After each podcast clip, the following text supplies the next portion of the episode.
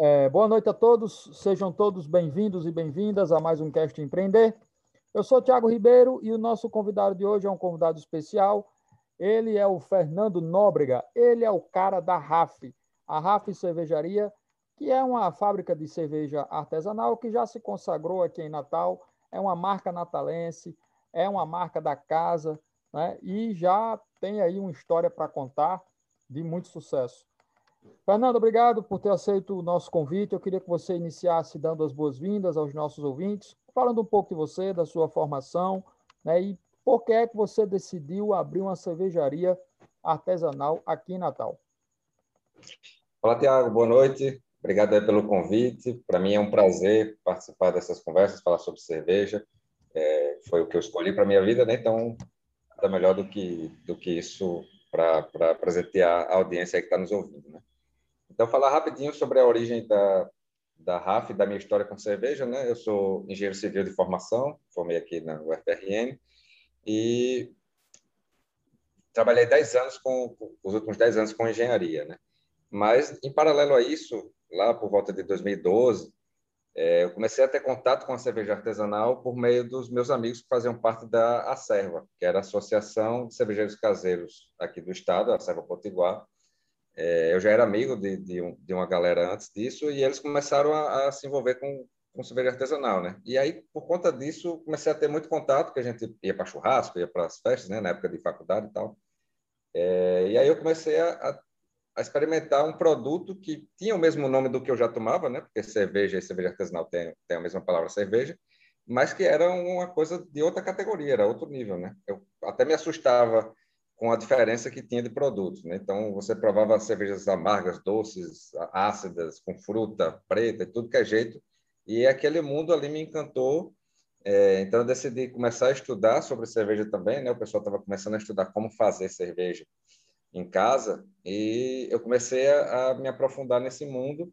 Até que em 2013, é, a empresa que eu trabalhava, é, me, eu fui alocado em João Pessoa para participar de um projeto lá e a empresa pagava um, um, a minha estadia lá, né? Então eu morava sozinho, não, não tinha, não conhecia muita gente, tinha uma geladeira que só tinha água, e daí eu, eu me vi num cenário que eu precisava de um hobby, e o primeiro hobby que me veio à cabeça foi fazer cerveja. Então em 2013 eu comecei a, a fazer cerveja em casa, né? Como um hobby, com panela e tal, e comecei a me aprofundar nos estudos de, de, disso aí, né? E aí foi um caminho sem volta. Comecei a estudar cada vez mais, testar receitas, eu via fóruns americanos, o pessoal testando coisas malucas, cerveja com, com ingredientes inusitados, aí comecei a fazer também. É, e comecei a participar dos congressos das acervas, né? Porque aqui tinha a serva potiguar, mas em cada estado do Brasil tem uma serva. E eles anualmente se reúnem para fazer eventos, cada, cada ano em um estado diferente. E eu comecei a, a participar, comecei a fazer network, comecei a trocar informação com pessoas de outros estados, até que em 2016 eu fui premiado no Rio de Janeiro com, com a melhor cerveja de estilo britânico do país, né, caseira no caso, e aquilo despertou uma, uma centelha, né, para eu passar para um outro estágio, que seria uma coisa mais profissional. As pessoas começaram a pedir para comprar minha cerveja, só que quando você faz em casa, como caseiro, você não pode vender, né? Você tem uma série de, de registros e licenças que precisa tirar para poder vender. E eu fiquei com esse plano na cabeça, né? Para o futuro eu montar minha cervejaria e tal, mas algo que estava distante. E aí eu descobri que Raul, que era um dos meus amigos que fazia parte da serva, estava montando uma cervejaria, estava tirando do papel esse plano.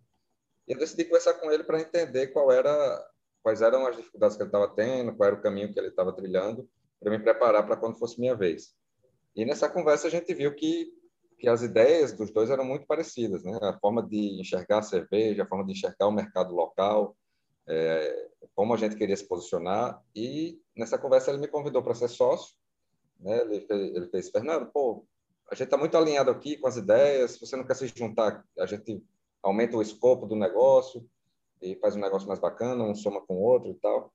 E aí eu fui conversar com o Adriano que já era um amigo meu de, mais antigo, né? Ele foi um dos primeiros entusiastas de cerveja artesanal daqui, do estado. Ele já tinha viajado para a Europa, para os Estados Unidos, para visitar cervejaria e tal. Então, ele tinha muito mais bagagem do que eu. E eu queria saber a opinião dele com relação ao projeto. E aí ele falou, ele curtiu para caramba, ele disse que se tivesse vaga para mais uma pessoa, ele, ele tinha interesse em participar, né? E daí a gente montou a sociedade, passou um ano mais ou menos fazendo plano de negócios, testando receita, é, posicionamento de marca, precificação, pesquisa de, de, equipamento, enfim, foi um ano aí de planejamento até que em 2017 a gente tirou a RAF do papel e começou a fazer a nossa história. Né? Pois é, é, tudo começou né, como um hobby, né, e aí você foi crescendo, foi é, evoluindo, e esse prêmio que você ganhou no Rio de Janeiro parece que foi um antes e um depois para a história do negócio, não é isso? É, na época não, não tinha nem negócio, né? Mas foi, ele foi a centelha para eu pensar em uma ideia futura de ter um negócio, né? Mas realmente ele foi um divisor de águas para mim, como como enxergar a cerveja. Né? Então foi um, uma coisa bem marcante, sim. Porque você observa o seguinte: você está fazendo um hobby, de repente você ganha um prêmio nacional, né? Que ninguém tem na sua cidade e é um prêmio reconhecido né, de alguém que faz uma espécie de cerveja artesanal que é reconhecido por um prêmio de nível internacional né, comparado às cervejas inglesas, que é um país que dispensa comentários em relação à tradição que tem em cervejas. Né? Então, você realmente viu aí que o teu hobby poderia se tornar um grande negócio, né? Exatamente, exatamente. Eu comecei a enxergar com outros olhos. Pô, tem um talento para esse negócio, pode ser que, que, que saia alguma coisa daqui. É, mas assim, a realidade quando vocês começaram, né, lá 10 anos atrás, tanto aqui como no Brasil, da cervejaria artesanal, ela era totalmente diferente, né? Aí, no caso, vocês, quando começaram, eram três sócios, dois sócios. Como é que era a configuração da empresa, mais ou menos? É, nós começamos com, com três sócios, né? Foi essa sociedade que, que se formou nessa, nessa conversa de bar, né? Mas, na época, a gente não... Eu confesso que a gente via o mundo de cerveja artesanal ainda meio com, com um olhar de, hobby, de hobbyista mesmo, sabe? A gente não achava que era um negócio que ia mudar nossas vidas, que a gente ia ganhar dinheiro, nem nada disso. A gente tinha esse hobby, os três tinham o mesmo hobby em comum. É, cada vez mais tinham pessoas querendo provar nossa cerveja. E a gente pensou, pô, a gente, todo mundo quer fazer isso para o futuro, né? Ter um, uma estrutura melhor para fazer nossa cerveja. Aqui na nossa região, a cerveja boa que chega ou vem da Alemanha, da Bélgica, ou vem de São Paulo, do Rio Grande do Sul. Então, ela chega já sofrida, não tem ninguém fazendo algo é, bacana aqui. Então, vamos preencher essa lacuna. A gente mata dois coelhos com uma, uma caixa d'água só, né? Como a gente brinca. Porque aí a gente teria uma condição melhor para o nosso hobby e abasteceria um, uma lacuna que existia no mercado. Mas a gente não achou que ia ser algo que ia mudar nossas vidas como vem acontecendo nos últimos anos. Né? A coisa, quando a gente montou a cervejaria, nós tínhamos uma meta de, de produção, em termos de litragem, para três anos, que foi batida antes do, do final do primeiro ano. Então, isso depois desse período aí, quando a gente viu que o negócio estava muito mais rápido do que a gente imaginou, foi que a gente virou a chavinha e decidiu investir mais, se dedicar mais, profissionalizar o negócio, contratar a equipe. Foi aí que a gente começou a olhar com, com essa pegada mais profissional para o negócio. É, é, assim, tudo que é novo, né?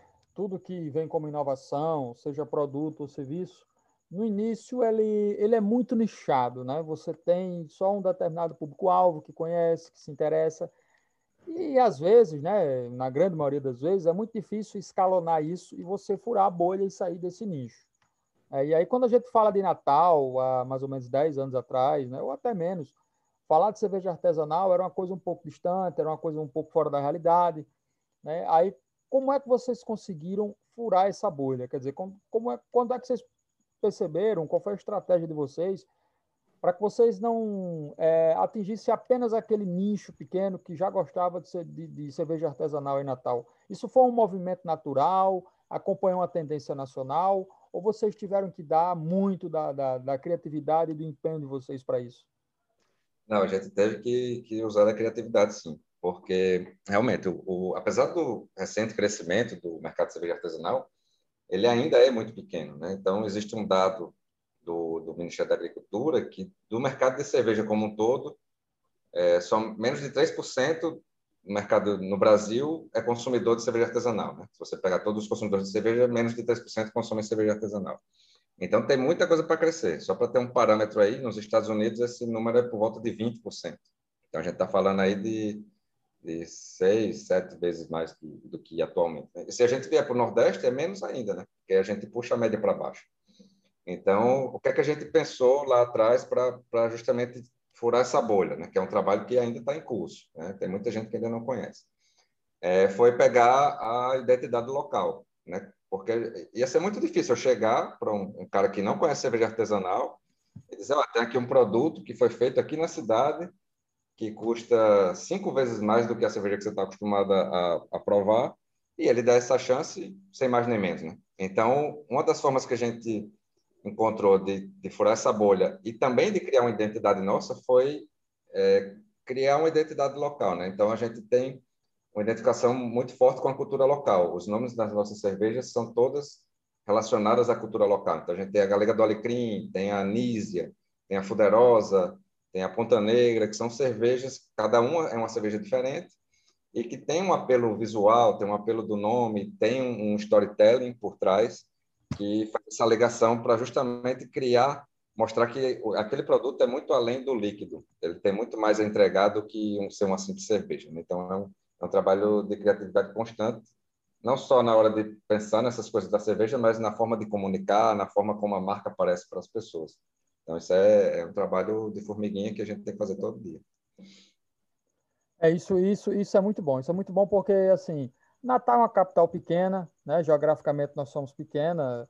É, Natal é a segunda menor capital do Brasil, se não me engano, só perto para Vitória, no Espírito Santo. E geograficamente, é, por ser pequeno, é, nós somos uma cidade que hoje, isso é uma tendência nacional e mundial, uma cidade que possui muita franquia, né? de vários segmentos. Né? Vai desde uma padaria até grandes é, lojas de varejo, grandes supermercados, etc. Enfim. E aí, quando você cria uma marca própria na sua própria cidade, colocando nomes que remetem à cultura local, isso é muito bom porque gera uma, uma identidade, gera um, um, um clima diferente com o cliente, porque gera para ele uma sensação de pertencimento. Pô, eu venho aqui, eu vou tomar uma cerveja, tem uma galega do alecrim, tem uma ponta negra, tem uma fuderosa, tem isso, tem aquilo. Quer dizer, o cara, o cara vem, é uma outra vibe, né? É um outro universo. Eu acho que isso é sempre bom destacar isso, porque isso é uma coisa interessante, né? E é uma, foi uma jogada de marketing interessante, realmente. É, exatamente. E a gente tem liberdade de, de experimentar coisas, né? Então, como a Rafael é, a gente brinca que a Rafael é uma startup que faz cerveja, né? Não é uma indústria tradicional de cerveja. Então, a gente sempre tenta ser muito ágil nessas coisas, né? A gente, a gente é muito, tenta ser muito forte no digital. Então, a gente tem essa liberdade de tentar brincar com uma data comemorativa, por exemplo, Dia da Mulher. A gente faz um vídeo com as mulheres lá na Rafa fazendo cerveja para mostrar que que, que a cerveja não é aquilo que a gente está acostumado. A cerveja pode ser muito mais. Né? E quando a gente perde um pouco desse, desses limites, digamos assim, é, a gente corre mais risco, né? a gente tem mais trabalho, mas em compensação a gente também tem muito mais potencial de crescimento. A gente fica muito mais livre para fazer algo que ninguém fez. Né? Então a gente consegue atingir pessoas que nunca imaginaram que ia gostar de cerveja, por exemplo. A gente vai lá na RAF aí vai acompanhando uma pessoa que quer tomar cerveja, mas a pessoa não gosta de cerveja. E aí a gente sempre diz, ó, oh, mas você já provou essa, né? Porque tem muitas cervejas diferentes. Então a gente tem uma, por exemplo, que é a Ludovic, que é uma cerveja de goiaba, é, em homenagem à Câmara Cascudo, e ela é ácida. Então ela lembra um pouco um espumante com notas de goiaba, digamos assim. É uma cerveja muito diferente. E aí, às vezes, a pessoa prova essa cerveja e diz, porra, nunca pensei que uma cerveja poderia ter esse sabor. Então, quando a gente perde um pouco dessas amarras e começa a experimentar, começa a sair coisa que, que a gente nem imaginou às vezes. É, porque assim, é, cerveja é quase tudo igual, dificilmente se muda o sabor, né?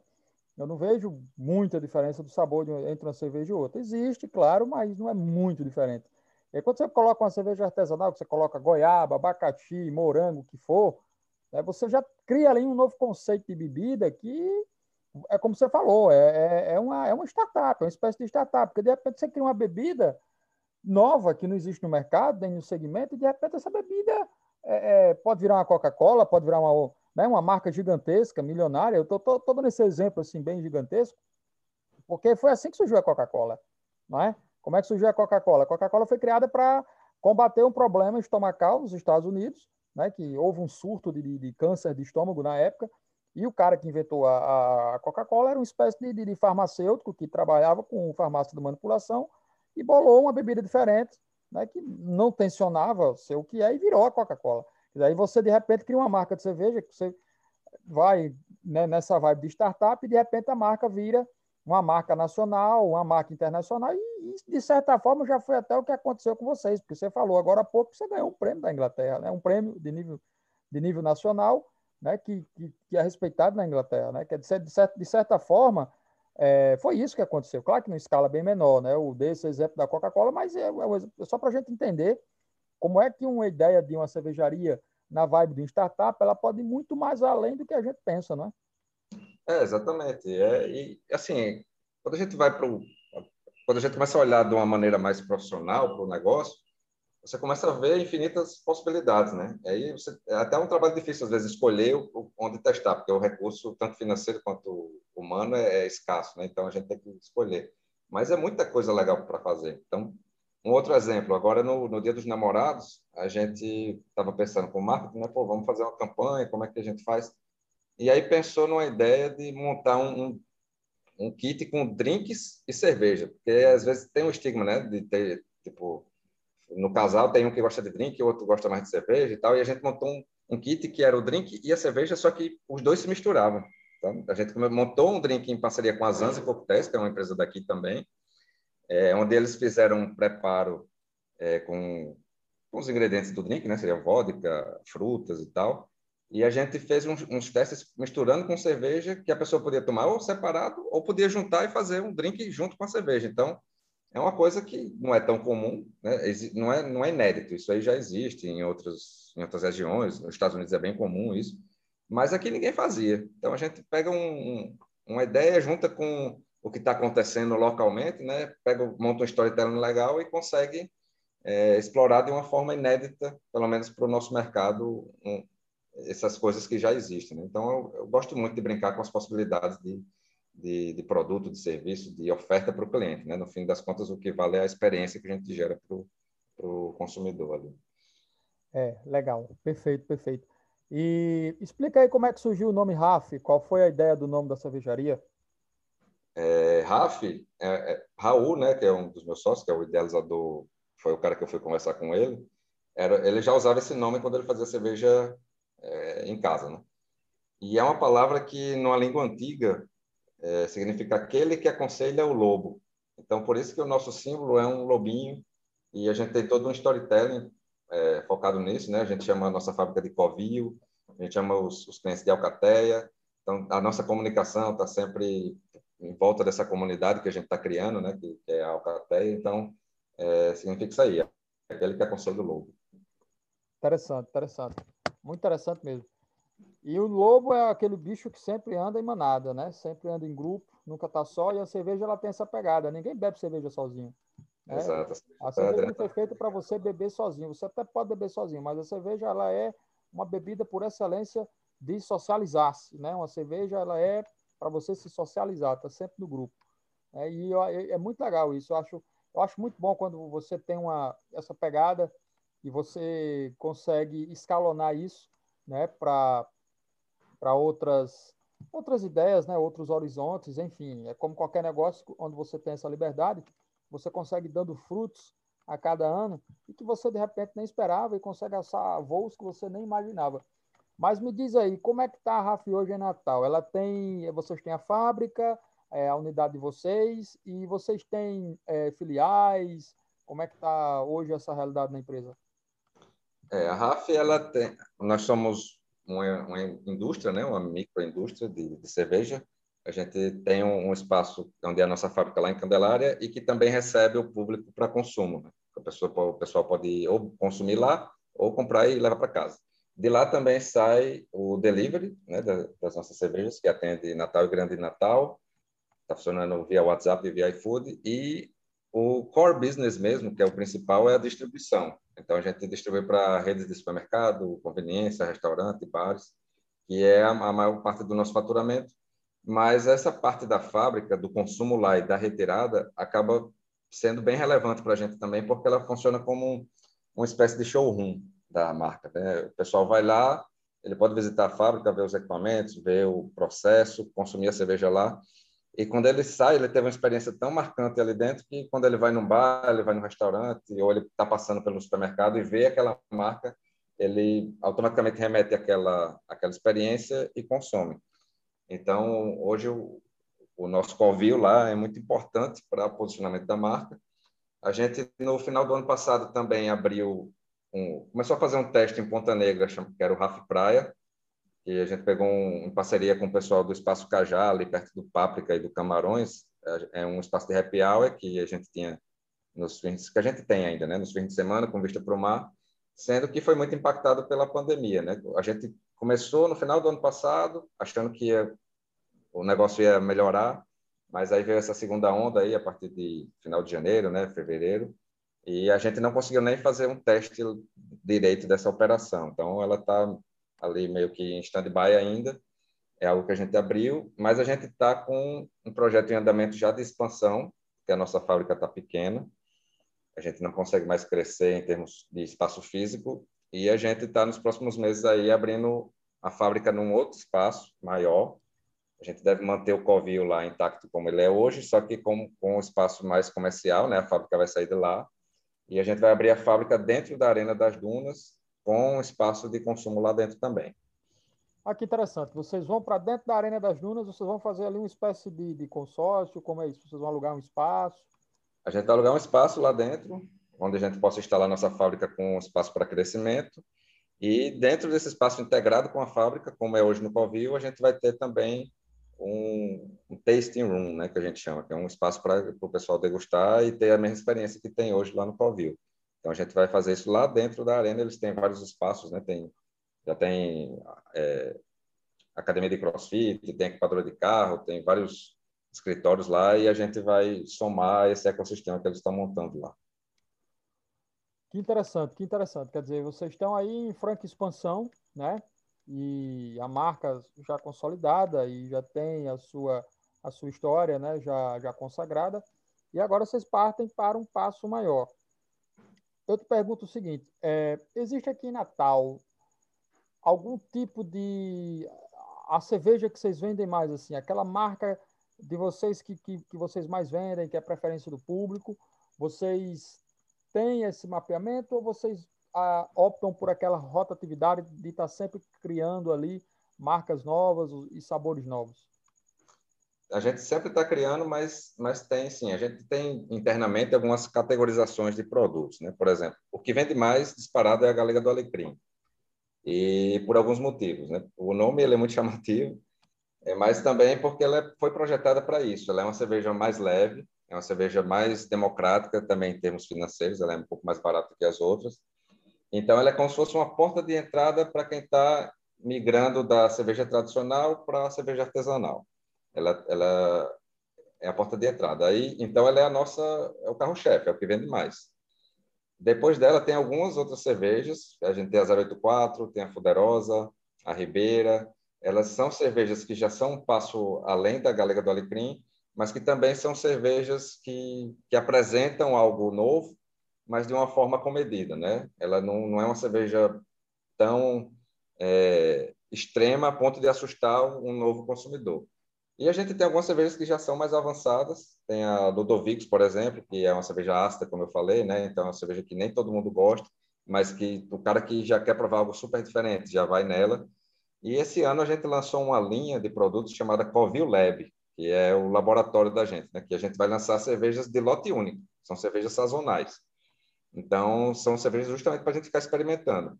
Em janeiro a gente lançou uma cerveja chamada Double Sabro, que era uma Double IPA, então é uma cerveja mais alcoólica, ela tinha quase 8% de álcool, mais amarga, e ela levava muito lúpulo, que é um dos ingredientes, né? E o lúpulo traz muito amargor, muito aroma, então era uma cerveja mais específica, né? E a gente vai lançar agora, acho que no começo de julho, a segunda cerveja do selo Covil Lab, que vai ser a Overnight, que é uma Imperial Stout, que é uma cerveja com quase 12% de álcool, né? Quase um vinho. Então, a gente tem toda essa pegada. A gente tem desde o do produto ali, para quem está é, é, é, migrando né, para esse consumo, esse universo da cerveja, cara que está se acostumando ainda, até um produto mais extremo para quem quer experimentar coisas bem diferentes. A gente gosta de, de, de abarcar toda a trajetória da, da pessoa que está se aventurando aí no, no mercado de cerveja artesanal. Perfeito, perfeito. Então, vocês têm essa, essa sazonalidade, essas marcas exclusivas, né, essas mudanças todas, quer dizer, vocês têm aí um leque de possibilidades infinitos que faz com que a marca só tenha mais horizontes, né, independente da época do ano, independente até da concorrência, né? E vocês conseguem fazer isso com muita criatividade e muito sucesso. Agora, deixa eu te perguntar o seguinte: vocês têm algum outro tipo de produto além da cerveja, algum outro tipo de bebida que não seja necessariamente uma cerveja?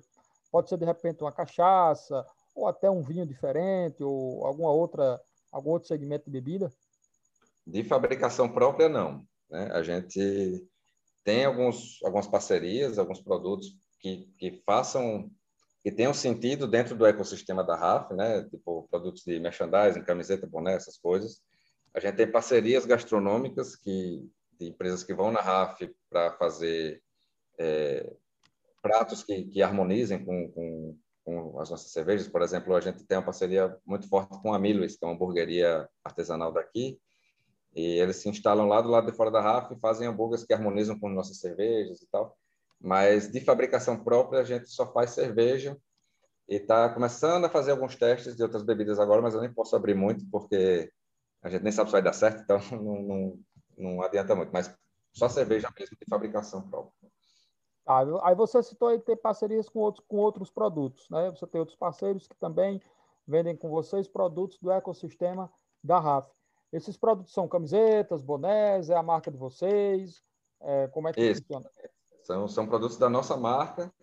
É, camiseta, boné, copo, abridor, tem é, peças de madeira, né, para você botar, guardar garrafas, enfim, tem, acho que tem uns, uns 10 produtos aí, mais ou menos, bolsa térmica, que, que fazem parte do ecossistema e ajuda a fortalecer a marca, porque a, a gente percebeu, e era uma coisa que estava planejada, da gente construir a marca e ela ser além, não ser só uma marca de cerveja, né? ser uma marca que as pessoas tenham identificação, como você bem pontuou anteriormente. Então, a galera gosta de usar a camisa, gosta de botar o boné, vai para a praia, pega a bolsa térmica que tem o, o lobinho da RAF. Então, a gente gosta de alimentar esse ecossistema, fazendo com que a, a marca ela se retroalimente na cabeça do, do, do nosso cliente. Né? É, porque realmente você falou aí uma experiência interessante do cliente, porque ele vai lá na cervejaria, ele conhece a fábrica, ele degusta a cerveja, ele tem toda uma interação dentro do ambiente que geralmente ninguém tem no barzinho, né? Ninguém vai Exato. no barzinho, né, no restaurante, pensando em conhecer a cozinha, conhecer o dono do lugar, né? É, conhecer a, a, as imediações onde, onde, é feita ou fabricada a comida, e na RAF não, você tem essa experiência e acaba que essa experiência toca o cliente e aí ele leva aquele produto como um mimo e aquele produto cria aquela identificação, aquela conexão com a marca, e acaba que o cliente faz a propaganda gratuitamente onde ele vai com aquele produto, e é interessante para ele, que é um cliente, porque ele gosta de se sentir bem recebido, e é interessante para vocês que estão com as pessoas aí fazendo a propaganda permanentemente da marca, né?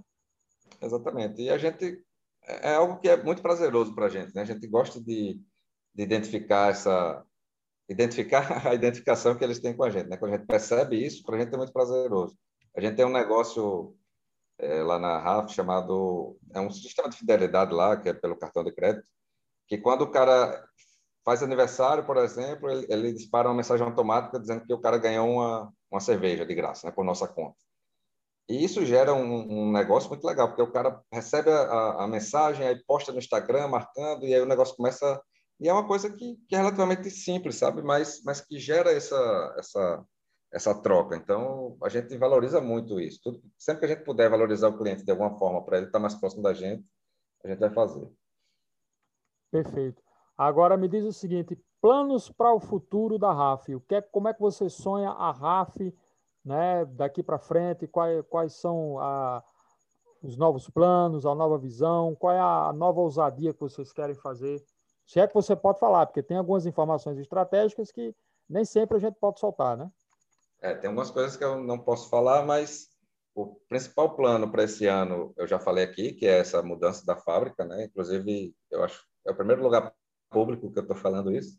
Né? Nos próximos meses aí a gente está indo para a Arena das Dunas e, e, o foco dos próximos meses é justamente a instalação, porque é meio complicado, né? Você está mudando uma indústria de lugar, então é, tem muita coisa envolvida aí. Mas a gente tem também planos de, de ter uma expansão para os estados vizinhos, né? Hoje a gente já vendeu para Paraíba, Pernambuco, Ceará, mas eram vendas muito pontuais e a gente está com planejamento aí para os próximos meses a gente ter uma venda mais recorrente nesses estados e começar a expandir a distribuição. E a gente também tem um plano de, de ter um, uma presença maior no, no digital, né? Da gente profissionalizar mais o nosso delivery, a gente ter mais produção de conteúdo no digital, né? No nosso canal do YouTube, no Instagram, para no futuro a gente ter o nosso e-commerce mais forte aí em outros estados também. E a gente acha, a gente acha, não, a gente tem convicção que que a presença digital hoje é fundamental para você ter sucesso em qualquer negócio, seja ele online, offline, seja qual for. Então a gente vai investir nisso aí nos próximos meses também. Perfeito, perfeito. Bom, a gente está chegando já ao final da nossa entrevista, né? Infelizmente, o tempo é curto. E eu queria te agradecer aqui mais uma vez pela tua presença, por nos ter dado aqui um pouco do seu tempo para compartilhar essa experiência incrível que é essa cervejaria, né? Essa marca que é da casa, é uma cervejaria artesanal, a gente sabe que não é fácil abrir aqui no Brasil, principalmente aqui no Nordeste. Né? E é, é uma prata da casa que orgulha Natal, né? orgulha o nosso nicho do empreendedorismo. E eu queria que você desse aqui as suas considerações finais aos nossos ouvintes. É, primeiramente, agradecer novamente aí o convite, né? Obrigadão. Parabéns pela iniciativa. É, eu vejo que hoje é, eu, eu, gosto de brincar que o maior concorrente da cerveja artesanal hoje não é o cara que abre uma fábrica a dois quilômetros de mim, nem nada disso, é a falta de informação. Então, eu sou muito grato sempre que alguém abre espaço para eu poder trazer um pouco de informação sobre a cerveja, porque é algo que muita gente ainda não conhece, não sabe que a cerveja vai muito além daquele líquido amarelo que a gente está acostumado a ver, né? E dizer para as pessoas darem uma chance, consumam um produto local, porque além de você está se dando um presente, você está se dando a chance de descobrir um universo totalmente novo, sabores novos. Você está também ajudando a, a, a, nossa economia geral, você está gerando emprego, você está fazendo com que o nosso ecossistema, a nossa cidade, o nosso estado se desenvolva mais ainda e acaba que isso retorna de outras formas, com, com mais consumo, com mais dinheiro circulando, tudo começa a melhorar. Né? Então, consuma um produto local, deem chance para os pequenos produtores e o negócio vai prosperar. Então, é isso aí, agradeço mais uma vez. Espero que todos tenham gostado da conversa e um abraço.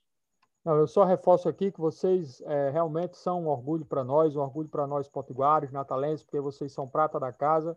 Né? Vocês tiveram a visão de abarcar um nicho que ninguém estava vendo e hoje ele está aí, ele existe e ele está só no começo porque ele tende a crescer. Fernando, muito obrigado, parabéns pela RAF, parabéns pelo sucesso, te desejo todo o sucesso do mundo né, que você possa ampliar cada vez mais o seu negócio. Né? Obrigado pela presença mais uma vez e obrigado a todos os ouvintes que estão aqui conosco em mais um Cast Empreender. E já quero convidar a todos para a próxima edição, na próxima terça-feira, às 8 horas da noite. Obrigado a todos, boa noite, valeu!